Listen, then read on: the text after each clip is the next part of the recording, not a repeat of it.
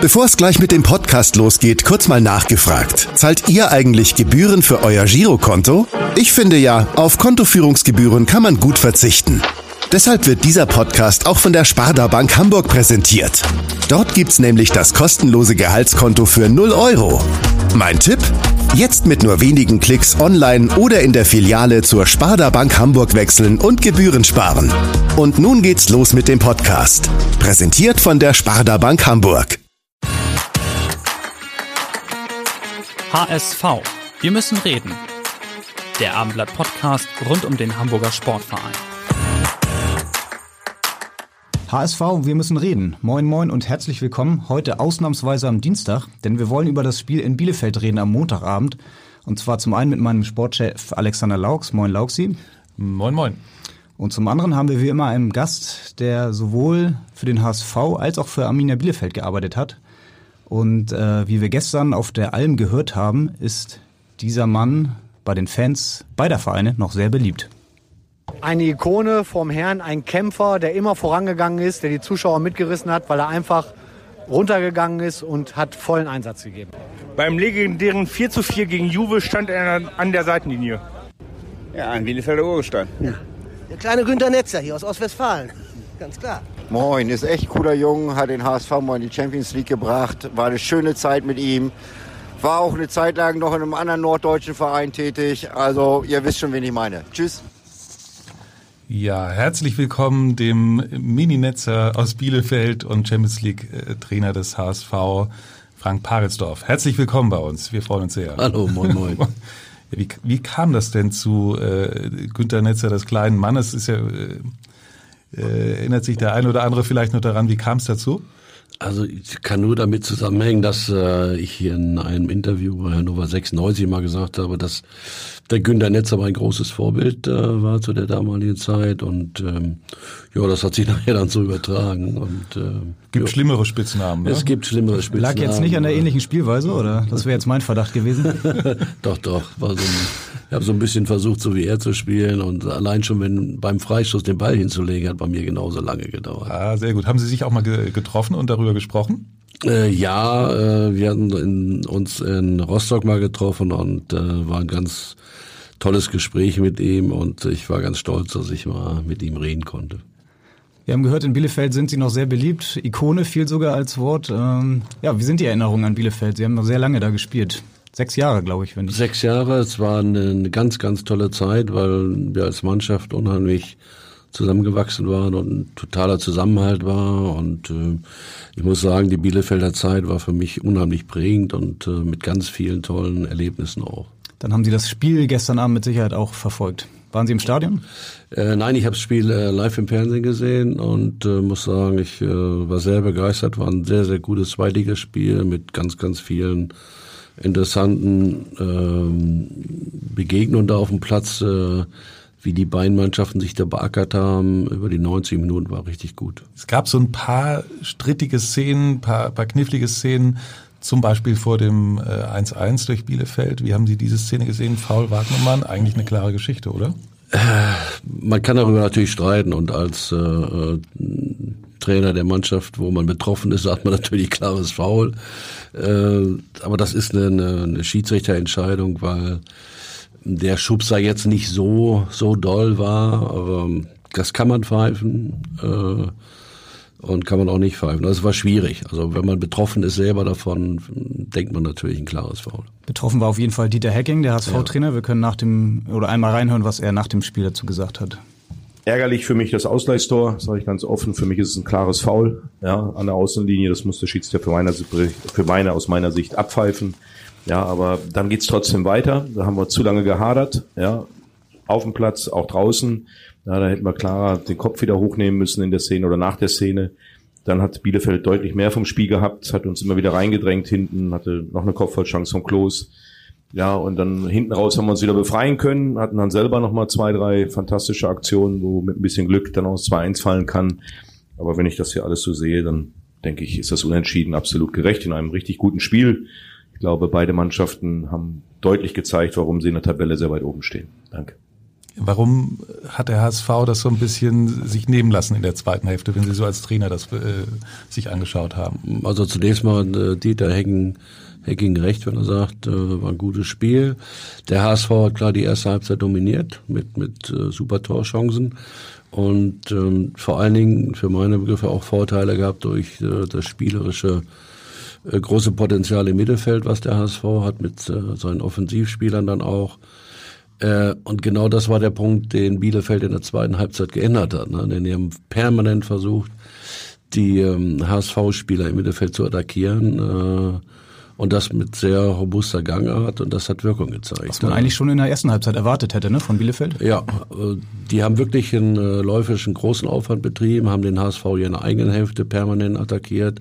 Das haben die richtig gut gemacht, nur der HSV hat es in der ersten Hälfte geschafft, sich da spielerisch rauszulösen. Und in der zweiten Halbzeit haben die Bielefelder dann nochmal äh, Richtung Attacke im Mittelfeld äh, losgelegt und da ist der HSV nicht so mit zurechtgekommen und äh, haben die Bielefelder sehr gut gemacht. Also insofern, ich glaube, das Ergebnis ist tatsächlich gerecht. Glauben Sie auch, dass Bielefeld bis zum Ende da oben bleiben kann? Also wir wurden ja vor der Saison schon als Art Geheimfavorit gehandelt. Jetzt stehen sie auf Platz drei. Also wenn man sich die Liga anschaut, haben die ganz gute Chancen, da auch zu bleiben, oder?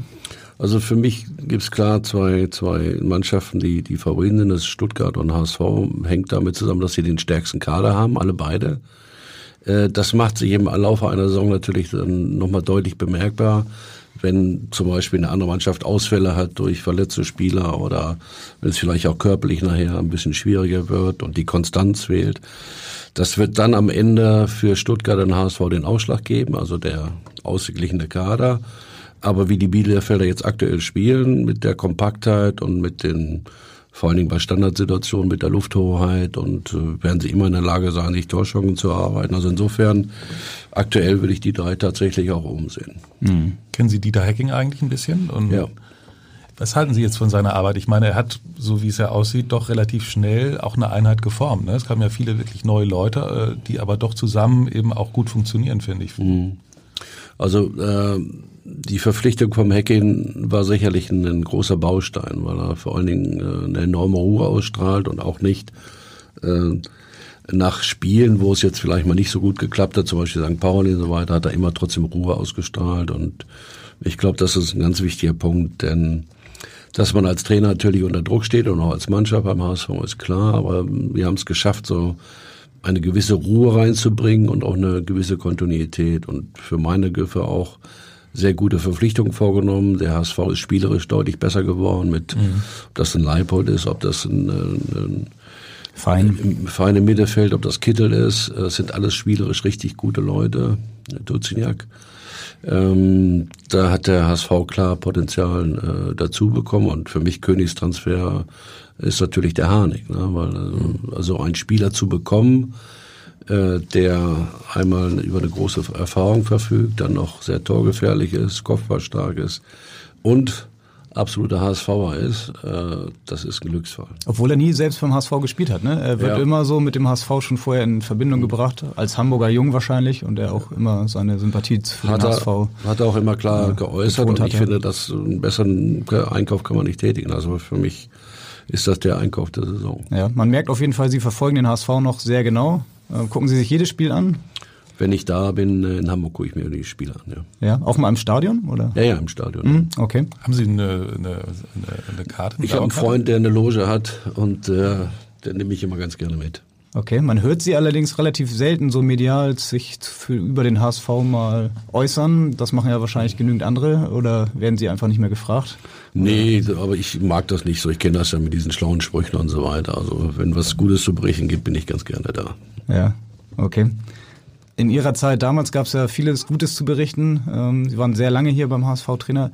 Vielleicht nochmal auf Bielefeld zurückzukommen, da haben Sie sehr lange gespielt, ähm, um das Thema vielleicht auch nochmal abzuschließen. Ähm, würden Sie sagen, das war die beste Zeit Ihrer Karriere damals in Bielefeld? Es war die prägendste Zeit, weil ich da als ganz junger Spieler hingekommen bin und dann zwei Aufstieger leben durfte in die Bundesliga. Äh, war eine tolle Zeit mit einer ganz tollen Kameradschaft innerhalb der Mannschaft. Insofern erinnere ich mich sehr, sehr gerne an Bielefeld. Ja, Sie waren, glaube ich, auch lange Zeit Rekord-Torschützenkönig in der Bundesliga?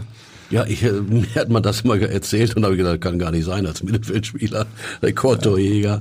Aber es war wohl lange Zeit so und bin aber froh, dass ich da abgelöst worden bin, weil sonst wäre das kein, äh, ich sag mal, wäre es kein, keine gute Aussage ja. gewesen, dass ein Mittelfeldspieler Torjäger wird. Immerhin 28 Bundesligatore. Ja. Das hat dann Arthur Wichniarek irgendwann geschafft. Ja. Haben Sie noch Verbindung zu der Mannschaft von damals? Äh, leider nicht. Wenn man dann später auch Trainer wird, dann ist das einfach so, dass man natürlich da auch zeitlich gar nicht, gar nicht dahin kommt. Äh, aber wie gesagt, das war für mich die prägendste Zeit. Ja. ja, es war auch eine Zeit ohne noch WhatsApp und Instagram und so war alles. Also man konnte sich aber. Mal Handy gab es damals, oder? Handy, Handy gab es ja schon. Ja, ja, Gott sei Dank gab es auch kein Handy, weil wir ein paar Erlebnisse gehabt, wenn da ein Handy dabei gewesen wäre. Wäre ja. nicht so gut gewesen. Was fällt Ihnen da ein? Also, Okay. Ja. Wir würden sonst noch ein bisschen Nachhilfe geben, dass Sie sich vielleicht noch ein bisschen besser erinnern. Ja, hallo, äh, lieber Frank, hier ist Horst Wohlers. Erstmal die besten Grüße aus Mönchengladbach. Ich erinnere mich immer noch an eine schöne Zeit mit dir, an der überragenden Saison 82, 83, aber ich meine, du hättest Karneval ein bisschen über die Stränge geschlagen. Äh, war ja auch normal bei dir, also dass du gut feiern konntest, äh, ganz locker warst. Aber die genaue Geschichte, die habe ich nicht mehr im Kopf. Vielleicht erzählst du den Gästen mal, äh, was genau da gewesen ist. Würde bestimmt interessieren, was man so als Profifußballer früher machen konnte, was man jetzt nicht mehr machen kann. Ja, äh, mögen Sie uns aufklären, was das für eine Geschichte war? Es war oberpeinlich, aber ich mach's trotzdem. Kurz mal also zur Erklärung, Horst Wohlers früher mal bei St. Pauli, dann Ihr Mitspieler ja. in Bielefeld. Gott und offenbar Dank, auch äh, Gott sei Dank waren, Beobachter einer interessanten Geschichte, die Sie nochmal erzählen wollen? Naja, also äh, Horst Wohlers war ein überragender äh, Spieler, also insofern waren froh, dass wir ihn damals auch bei uns hatten. Nein, wir haben ganz wichtige Spiel gehabt und äh, Trainer Horst Köppel hat klar gesagt, also bitte vorbereiten und nicht zum Karneval äh, gehen. Äh, wir hatten uns äh, angeeignet, dass wir ab und zu donnerstags in den Jahren da immer hingegangen sind zur Altweiberfastnacht. In Bielefeld oder? Äh, Stukenbock. Stukenbock, ja. So mhm. In der Nähe bei, von Bielefeld. Bei ja. Bielefeld. Mhm. Und ähm, naja, und dann habe ich gedacht, nee, dann lässt das mal. Und dann hat mich aber mein, mein bester Freund aus Hannover angerufen und hat gesagt, der kommt wie jedes Jahr. Aber ich sagte, das geht dieses Jahr nicht. Wir müssen uns ein bisschen zurückhalten. Er sagte, wir müssen unbedingt feiern. Und äh, der hat in einer Autofirma gearbeitet und hat dann gesagt, wir verkleiden uns als Lackierer und färben uns die Haare und wir hatten damals sogar noch einen Schnäuzer gehabt und den Schnäuzer ja. und dann erkennt uns keiner. Ja, klingt eigentlich nach einem guten Plan. Ja, haben wir dann so gemacht und dann äh, war Freitag Training und dann hat der Hauskörper gesagt, ja, es alles gut gelaufen, bis auf das ein Lackierer ge gesehen wurde und hat aber keinen Namen genannt. Ja, und Sie saßen in der Kabine? Und dann, nee, wir waren, standen draußen auf dem Platz und mein Kopf wurde relativ rot und groß. Kann man jetzt gerade nicht sehen, aber. Ja, und dann habe ich gedacht, jetzt gibt's nur eins, Lauf um dein Leben im Spiel. Also ja. Gott sei Dank das Heimspiel gewonnen und ich habe ganz gut gespielt. Das war dann direkt am Tag danach gleich? Ja, samstags dann. Ja. Okay. Also übernächsten Tag. Ja. Eigentlich heute unvorstellbar, oder? So eine Geschichte? Ja. Oder glauben Sie, die Jungs stellen sich vielleicht ein bisschen geschickter an als Sie damals? Nee, das geht ja auch nicht mehr. Also mit, wie gesagt, mit Handy und so weiter können Sie heute gar nicht mehr machen. Aber wenn man gut verkleidet ist, dann geht das ja. Ja, aber anscheinend bin ich erkannt worden. ich habe gedacht, ich bin Astral, mich erkennt keiner, aber ich ja. muss erkannt worden sein. Ja, aber es war ja sowieso eine Zeit, das kann man sich ja heute überhaupt nicht mehr vorstellen. Da haben einige Mitspieler dann auch noch äh, andere Berufe gehabt. Ne? Also es war ja nicht so, dass die in Bielefeld, voll, waren die meisten, waren. in Bielefeld waren die meisten Spieler nebenbei noch beruflich. Wir haben alles gehabt, Polizisten, Autoverkäufer, äh, Versicherungsleute, wir haben alles dabei gehabt, drei Friseure mit äh, Helmut Schröder, Käse Bregmann, wir haben alles gehabt und sensationell. Ja, und Dienstag war dann immer Treffpunkt und äh, wenn irgendjemand was gebraucht hat, wurde das besorgt. Ja, notfalls auch nochmal ein neuer Schnitt schnell in der Kabine. Alles, neuer Schnitt regelmäßig, war wunderbar, wirklich eine tolle Zeit. Wenn Sie sich so erinnern und das mit heute vergleichen, sind Sie ganz froh, dass Sie nicht heute Fußballprofi sind? Nein, man kann es nicht miteinander vergleichen. Also äh, das, das Fußballspielen, darum geht's ja, macht genauso viel Spaß wie, wie früher. Äh, kein Unterschied, aber die Bedingungen sind eben anders geworden. Und äh, Sie haben heute nicht mehr die Möglichkeit, in der Öffentlichkeit irgendetwas zu machen, ohne dass das irgendeiner mitbekommt. Also insofern ist das, was diese Öffentlichkeit anbelangt, heute deutlich eingeschränkter. Ja, und wenn Sie sich das anschauen, dann denken Sie nicht so, mh, hm, heutzutage der Fußball ja, ist sehr groß, es gibt eine unglaubliche Aufmerksamkeit ähm, für alle Spieler. Trotzdem, ja, wie Sie schon sagen, es ist extrem schwer geworden. Ne? Gerade für so ganz junge Spieler, die mit 18 dann eigentlich schon so professionell leben müssen, dass sie sich eigentlich gar nichts leisten können, oder?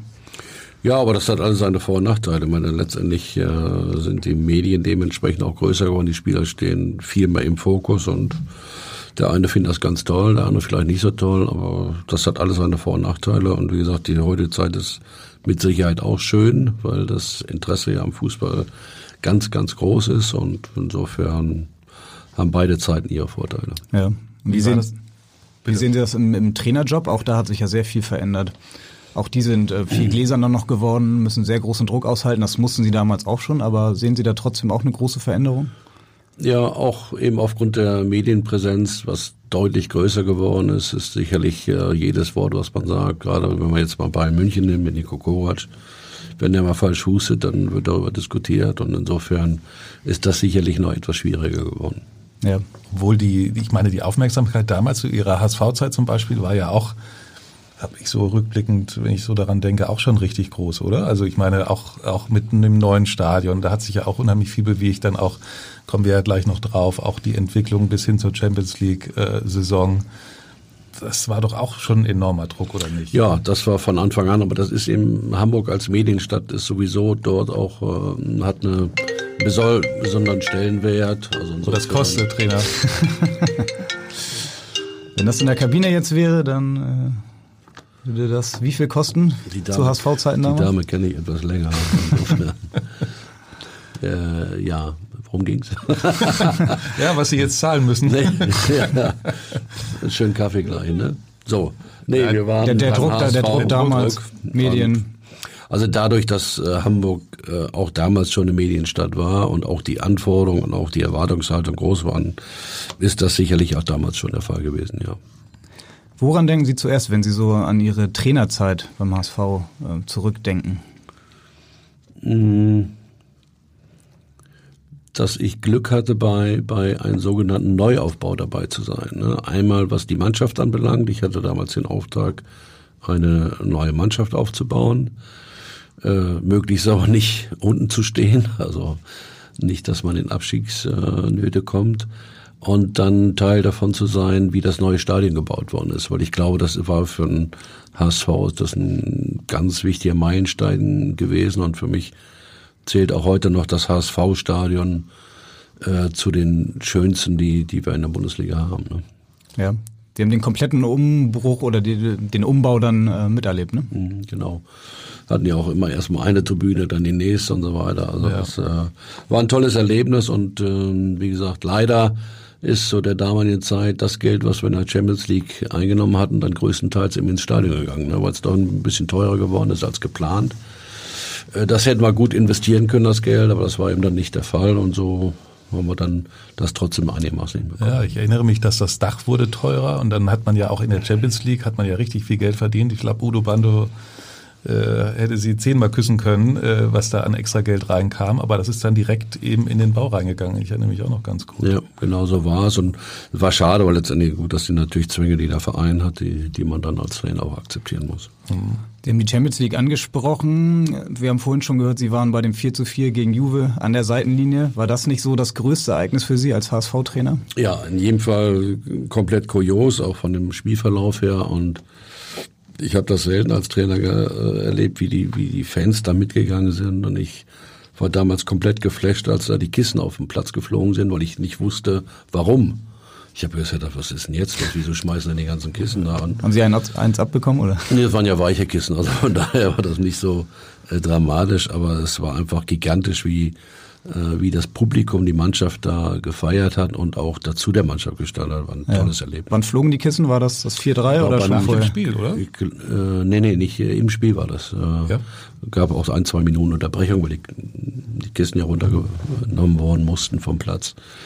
Ich meine, in was vier, das, ich meine, das 4-3 war das. Ja, wir können mal kurz reinhören, wie sich das damals im Radio angehört hat. Jetzt sind es noch 8,5 Minuten. Freistoß von Alex Ketteler. Kopfballmöglichkeit für den HSV. Monavica, sind am Tor! Tor für den HSV! Tor für den HSV! 4 zu 0! Das ist unglaublich! Das ist mit Worten nicht mehr zu beschreiben! Das ist der HSV 2000! Unglaublich! Das ist der Irre! Das hältst du im Kopf nicht aus! Mensch, kneif mich doch mal einer! Gibt's das denn überhaupt? Nico Kovac macht das 4 zu 3! Das ist unglaublich! Ich fass es nicht! Ich fass es nicht! Das hab ich noch nicht erlebt! Das gibt's ja gar nicht mehr! Das ist ja sensationell! Also völlige Ekstase. Man könnte meinen, der HSV hätte damals die Champions League gewonnen.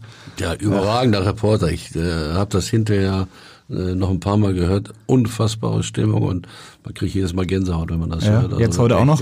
Äh, ja, war ein unwahrscheinliches Erlebnis. Wir haben dann noch äh, so eine Frage von einem Mhm. ehemaligen Spieler aus der Zeit, die wir jetzt gerne mal reinspielen würden. Hallo Trainer, hier ist dein ehemaliger Linksaußen Roy Preger. Zum legendären 4 zu 4 zu Hause gegen Juventus Turin hätte ich mal eine Frage. Wie fühlt man sich, wenn man sieht, dass diese HSV-Truppe, die man über zwei Jahre als Trainer geformt hat, mit so viel Leidenschaft und auch fußballerischer Qualität einen großen Gegner wie die alte Dame fast niedergerungen hätte? Und die zweite Frage, die wir uns immer gestellt haben, wie viel Stückchen Torte du auf diesen Fastsieg als Belohnung gegessen hast. Viele Grüße aus Wolfsburg und ich hoffe, man sieht sich bald wieder. Ja, also zur ersten Frage vielleicht erstmal, wie viel Stolz schwang da mit? Ähm, Ja, also ganz großer Stolz, weil ich meine, äh, der, der Rückstand, der in der Halbzeit äh, da war, ist ja gegen äh, eine italienische Mannschaft normalerweise nicht aufzuhören. Das ist eigentlich 2 zu 1 stand zur Halbzeit, dann fiel, Ja. glaube ich, danach das Das ist, 3-1. normalerweise ist das, geht, geht das gar nicht, ne, gegen so eine Mannschaft. Und es war aber so, dass ich gesagt habe, äh, dass wir eine ganze Saison gearbeitet haben, um letztendlich sportlich erfolgreich zu sein. Jetzt sind wir in der Situation und wenn wir jetzt noch eine Halbzeit haben, dann doppelt bitte mal Vollgas, 45 Minuten und alles reinhauen, was geht. Und die Mannschaft hat das wirklich sensationell gemacht mit einer Leidenschaft und äh, auch die Tore, wie sie rausgespielt worden sind, war, war wirklich klasse und es war ein, ein für mich mit das beste Spiel, was die Mannschaft da abgeliefert hat. Am Ende stand es ja 4 zu 4 durch noch einen unglücklichen Elfmeter. War man direkt nach dem Spiel eigentlich dann irgendwie verärgert, einfach nur, wie Sie gesagt haben, geflasht oder stolz?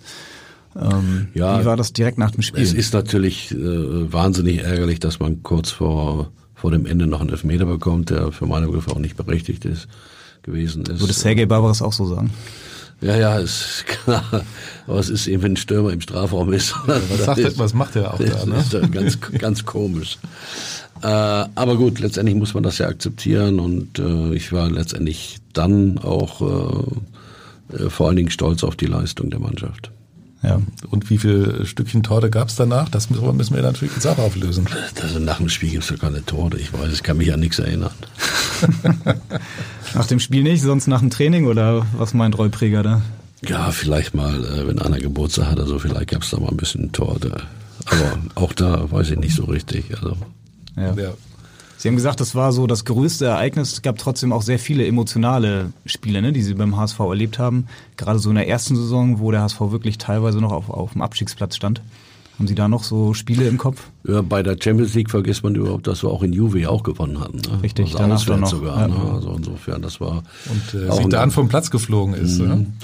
äh, gegen Georg Klütz. Ja, das war auch noch ein, ähm, ein wirklich tolles Spiel mit einer tollen Leistung.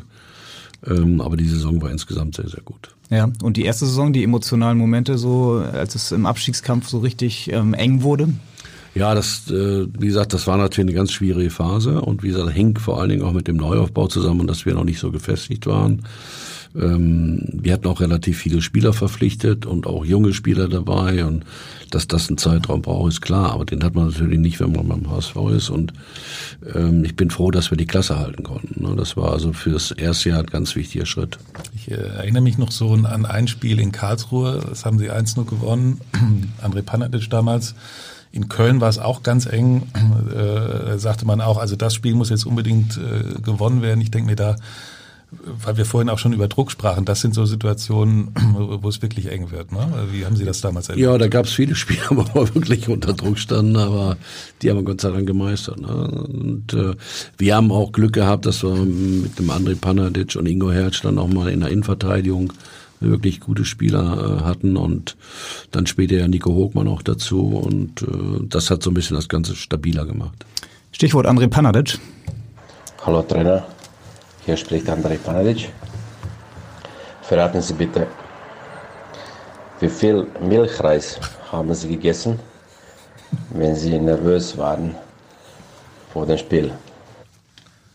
Also um das Thema Essen kommen Sie nicht rum heute. Ich weiß, ich weiß nicht, was die haben. Milchreis ist doch lecker. Also mal, Torte, Milchreis, äh, was ja. kommt noch? Nee, also das äh, war schon äh, eine Leidenschaft von, von, mir und auch eine Marotte, dass ich vorm Spiel mal Milchreis gegessen hatte. In der Kabine dann oder wie nee, haben die Spieler das Kabine, mitbekommen? Nee, die Hotel dann. vor ganz normal im Hotel ah, okay. beim, beim Essen. Ja. Ja, aber ich erinnere mich eigentlich eher an Gummibärchen. Das war was, wo Sie ein bisschen anfällig waren. Habe ich komplett vergessen. Also, ja. Sie waren insgesamt vier Jahre, glaube ich, HSV-Trainer. Viereinhalb bitte. Ja. Viereinhalb, Entschuldigung, schlecht recherchiert. Trotzdem, ähm, so eine lange Zeit als HSV-Trainer, schafft man das nur mit Gummibärchen und Milchreis oder ist ja heutzutage unvorstellbar? ja, wahrscheinlich war es so, aber ja. äh, das war für mich so ein bisschen äh, tatsächlich auch so Frustbewältigung.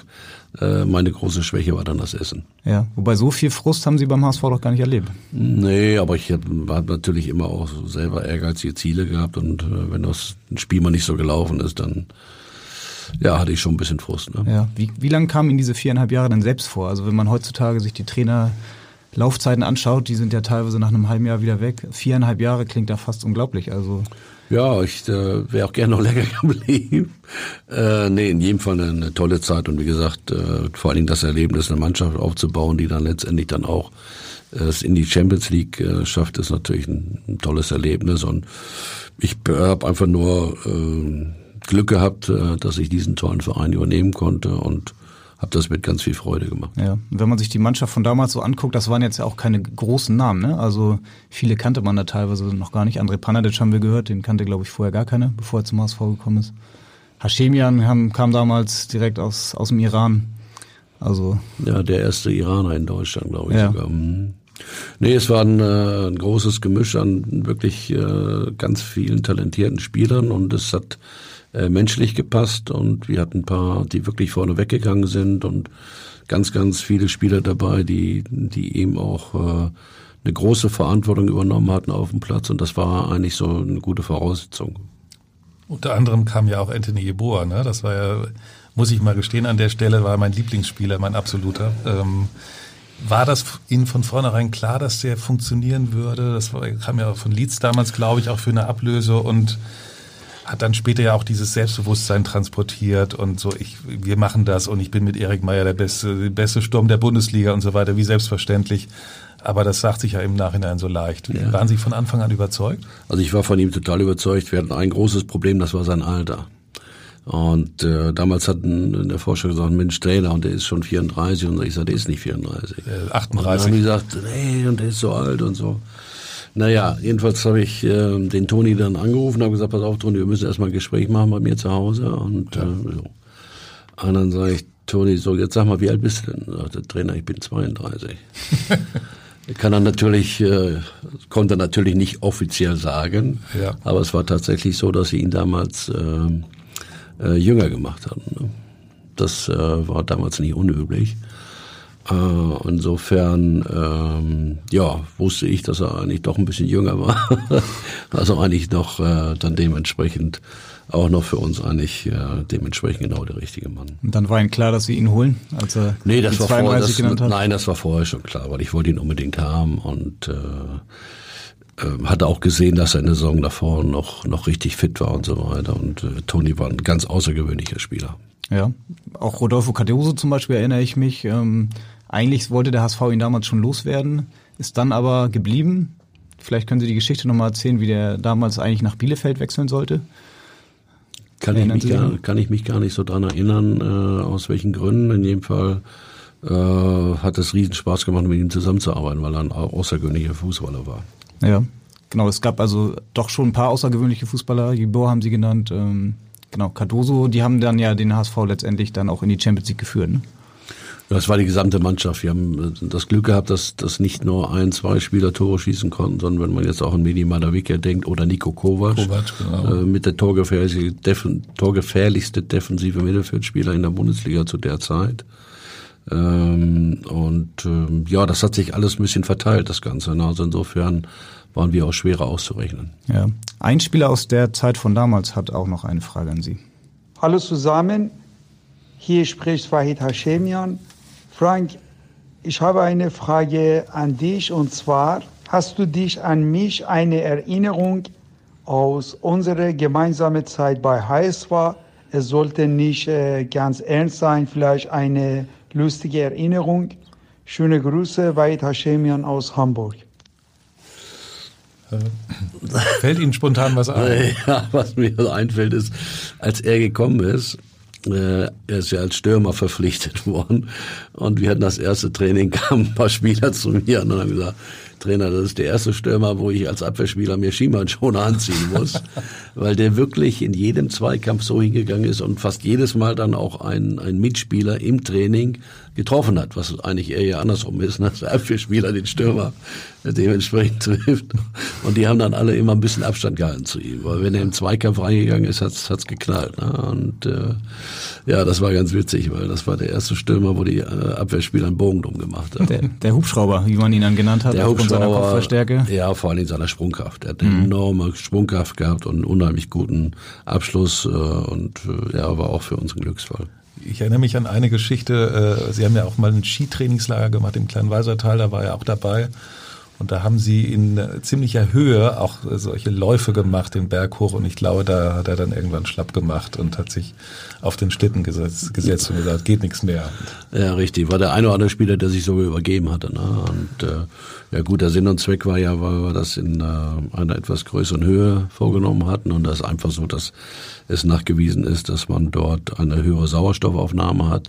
Also insofern, wenn man konditionell arbeiten will, ist das sicherlich eine gute Geschichte. Und Toni Hibur hat mal Schnee kennengelernt, ne? Das war, erinnere ich auch noch, das war ein großes Verrückt, wenn, Ereignis. wenn dann so einer auf so Skiern steht, auf so Langlaufskiern, und man guckt dann in die, in seine Augen rein, und ganz ungläubig, wenn der Schnee fällt. Aber war tolle Erlebnisse.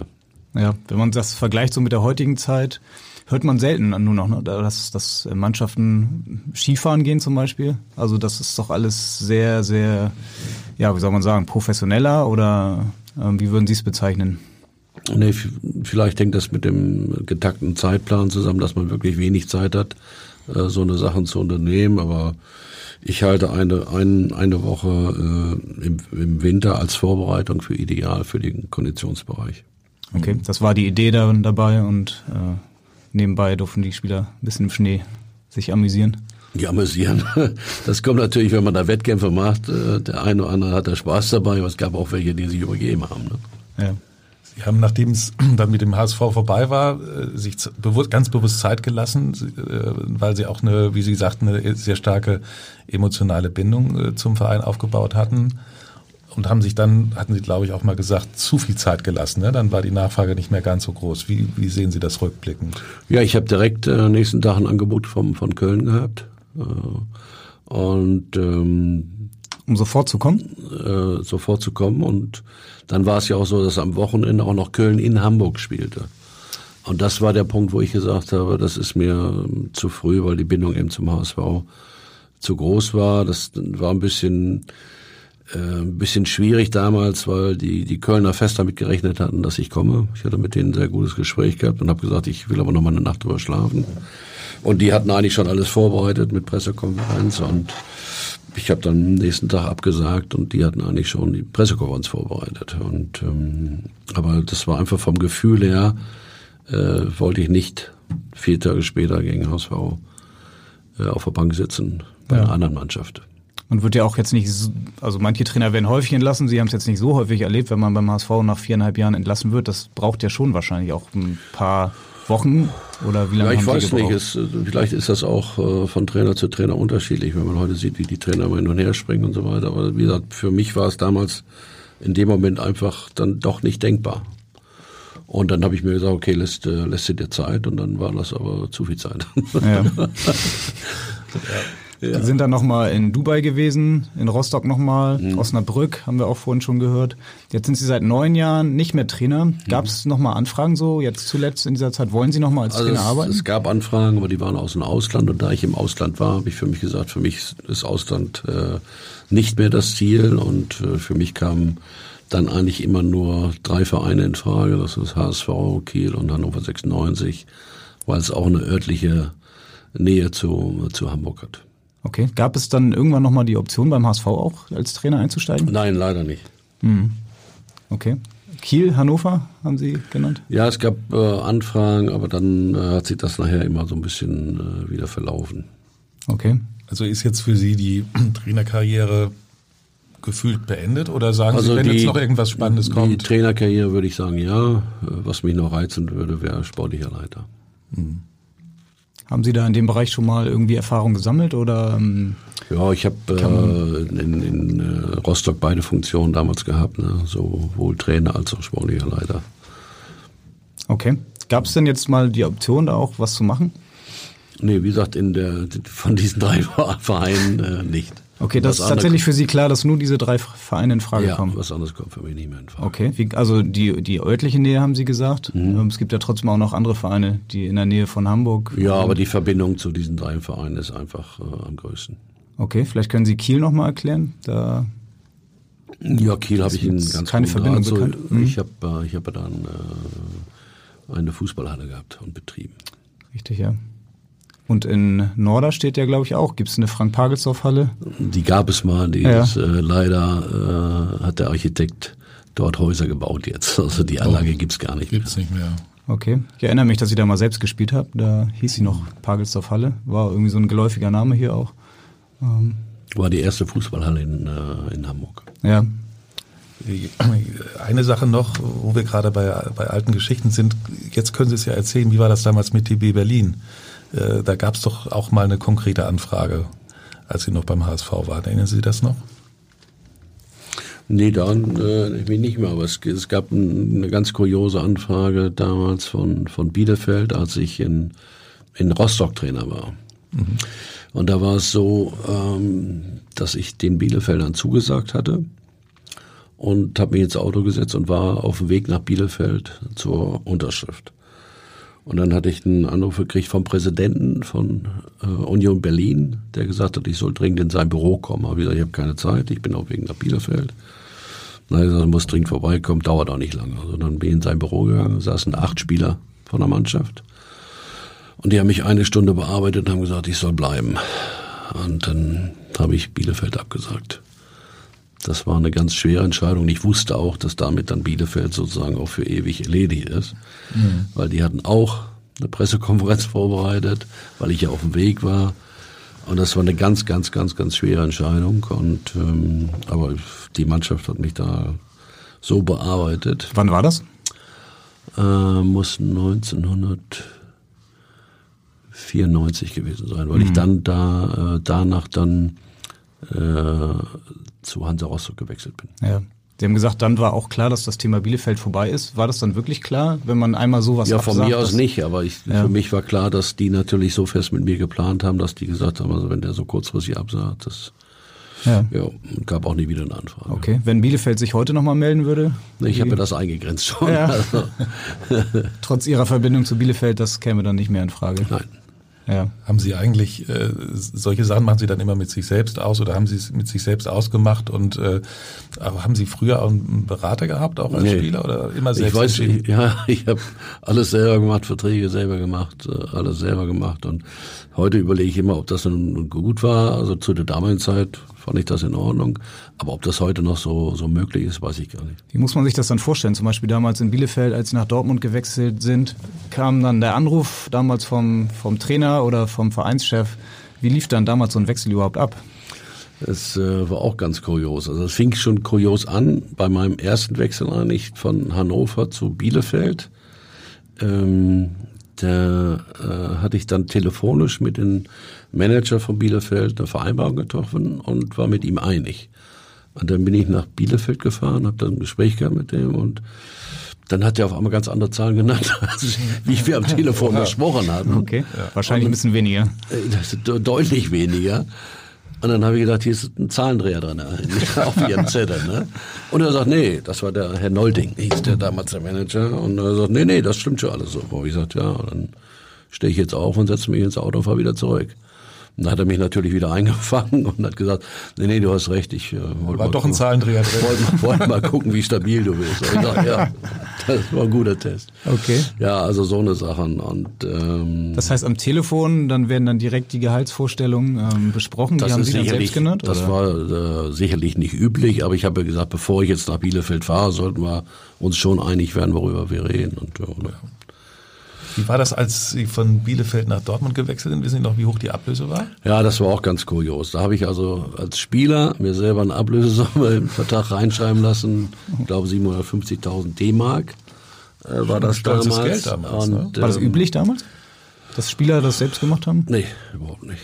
Und in in jedem Fall war es auch eine ganz kuriose Situation, weil wir dann äh, unser das letzte Spiel, was ich noch hatte, gegen Dortmund gemacht hatten. Und dann habe ich den damaligen Trainer von Bielefeld, ich glaube, das war aus Köbel, habe ich damals gebeten, wenn es denn einen Elfmeter gibt, dass ich dann diesmal äh, nicht antreten möchte. Der war der Einzige, der davon wusste, dass ich dann auch äh, dann nach Dortmund wechsle.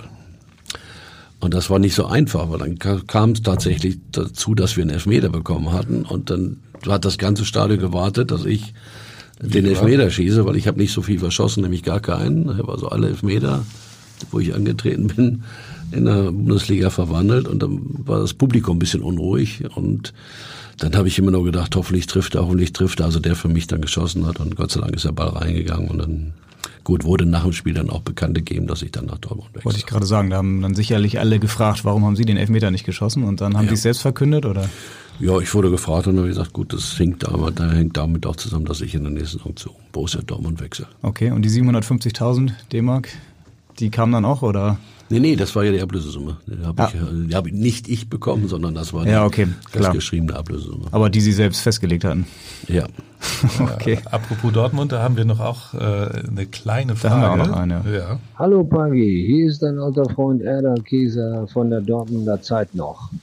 Ich wollte eins schon immer wissen, was machst du eigentlich, dass du immer noch deine ideale Figur hast, so wie zur aktiven Zeit? Bitte gib mir einen Tipp, dann mache ich das nach. Ja. Aber wir haben eben im Vorgespräch, Sie sind äh, durchaus noch aktiv, ne? im Tennis vor allem. Also Ja. erklären Sie mal auf, wie es mit der Fitness ist. Also mit der Fitness, also es sieht ganz gut aus, wobei ich vor vier Monaten eine Meniskus-Operation hatte und äh, jetzt immer noch so ein bisschen im Aufbautraining bin. Aber ja, der Eder, Eder war immer ein äh, lustiger Kerl und äh, wir haben ganz viel Spaß gehabt und er weiß natürlich, dass ich manchmal das eine oder andere Kilo zu viel drauf hatte. Okay, was, was tun Sie heute? Sie haben gerade gesagt, Meniskusoperation wirft er natürlich erstmal zurück. Spielen Sie sonst selbst noch Fußball auch mal? Nee? Fußball äh, Geht nicht spiel, mehr? nee, das geht schon noch, aber ich habe mir ich will den Zweikämpfen aus dem Weg gehen und insofern ist das beim Tennis ein bisschen übersichtlicher. Da grätscht mir keiner in die Achillessehne rein. Aber früher haben Sie auch in der Mannschaft gespielt. Ist das auch heute noch so? In der Tennismannschaft, ja, ja, Ja. beim SC Condor hier in Hamburg und ähm, spiele sehr gerne Tennis mit meinen Jungs. Sehr gut. Was haben Sie sich denn jetzt so für die Zukunft noch vorgenommen? Abgesehen davon, dass Sie irgendwann sportlicher Leiter werden, äh, gibt es da konkrete Pläne? In Hamburg bleiben Sie auf jeden Fall? Ich bleibe in jedem Fall in äh, Hamburg und will so viel Zeit wie möglich mit meinen Kindern verbringen. Und den HSV werden Sie genauso verfolgen wie in den vergangenen Jahren? Und Natürlich, noch regelmäßig im Stadion bleibt sein. immer noch äh, eine heimliche Liebe und die, die Nähe bleibt immer vorhanden. Ja, dann können Sie vielleicht zum Abschluss nochmal die Frage beantworten, die jeder unserer Gäste beantwortet. Steigt der HSV denn diese Saison dann auch auf? Ganz, ganz klares Ja, weil, wie gesagt, der HSV mit den stärksten Kader hat in der zweiten Liga und dementsprechend auch immer in der Lage ist, auch nochmal mit äh, den Spielern von der Bank äh, nachzulegen. Also ich bin davon überzeugt, der HSV steigt Ja, auf. hätten Sie letzte, es war jetzt war schon die letzte Frage, aber hätten Sie es nicht letzte Saison auch schon gedacht, dass der HSV aufsteigt? Nee, da war die Mannschaft nicht stabil genug und äh, insofern, so wie der HSV jetzt reagiert hat, auch mit dem einen oder anderen, wo sie sich von getrennt haben, ist das genau die richtige Entscheidung. Ja. Wir werden es auf jeden Fall wahrscheinlich da am 34. Spieltag, vielleicht schon vorher, vielleicht dann aber auch erst ein, zwei Relegationsspiele später erfahren, ob der HSV es dann äh, schafft. Vielen Dank auf jeden Fall, dass Sie sich die Zeit genommen haben und hier vorbeigeschaut haben. Ich hoffe, es hat Spaß gemacht. Waren ja ein paar kuriose Geschichten dabei. Ne? Sehr gerne, Dankeschön nochmal. Genau. Dank auch von meiner Seite. Wir melden uns dann am kommenden Montag wieder. Dann heißt es wieder HSV, wir müssen reden. Dann stehen die Spiele ähm, ja, gegen den VfB Stuttgart auf dem Programm. Ähm, wir reden über das Spiel am Dienstag dann im Pokal. Und bis dahin in Hamburg sagt man Tschüss und bei uns heißt das auf Wiederhören.